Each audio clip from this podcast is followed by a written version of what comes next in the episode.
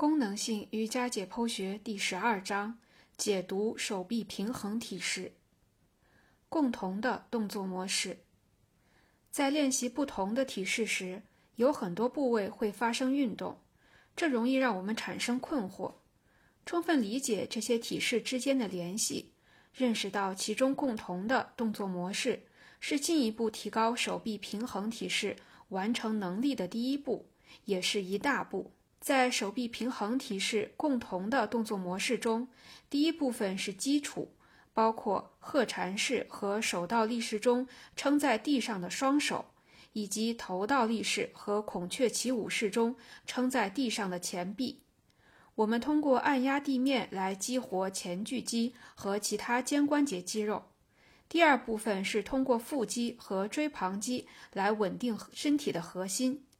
完成这一部分之后，接下来便是第三部分，其中不仅包括倾斜骨盆，还包括让骨盆与手或前臂形成的基础对齐。如何应对限制因素？在基础的手臂平衡体式中，最常见的限制因素是力量不足。虽然有些体式还要求身体具有一定的灵活性。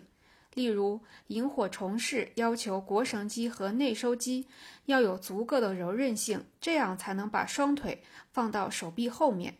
但是，大多数的手臂平衡体式主要还是依赖于上半身的力量。困难及机遇，如果回头去想我们刚开始练习时有哪些动作是做不到的，而现在我们又能做到哪些动作，那么我们就会发现。可改变的事情显然有很多，而且不止身体上的变化。从摸不到的脚趾进步到能够摸到脚趾的感觉，非常棒。但这还只是冰山一角。如果你很长一段时间以来都在练习手倒立式，却还是没有成功，那么就不要再以同样的方式进行练习。不要觉得手倒立式是不可能做到的。我相信，这么长时间以来，你已经见证了很多改变，已经从中明白了，只要掌握了正确的方法，一切都能够，并且终将改变。在较长的时间内，努力去增强力量，并且去发现你在练习中可能缺失的要素，这些发现会引领你完成手倒立式。小提示：如果你在练习中有所领悟，发现了一些新的联系，并为此感到兴奋。要想开始练习，那么请记住，你必须要制定一套适合自己的流程。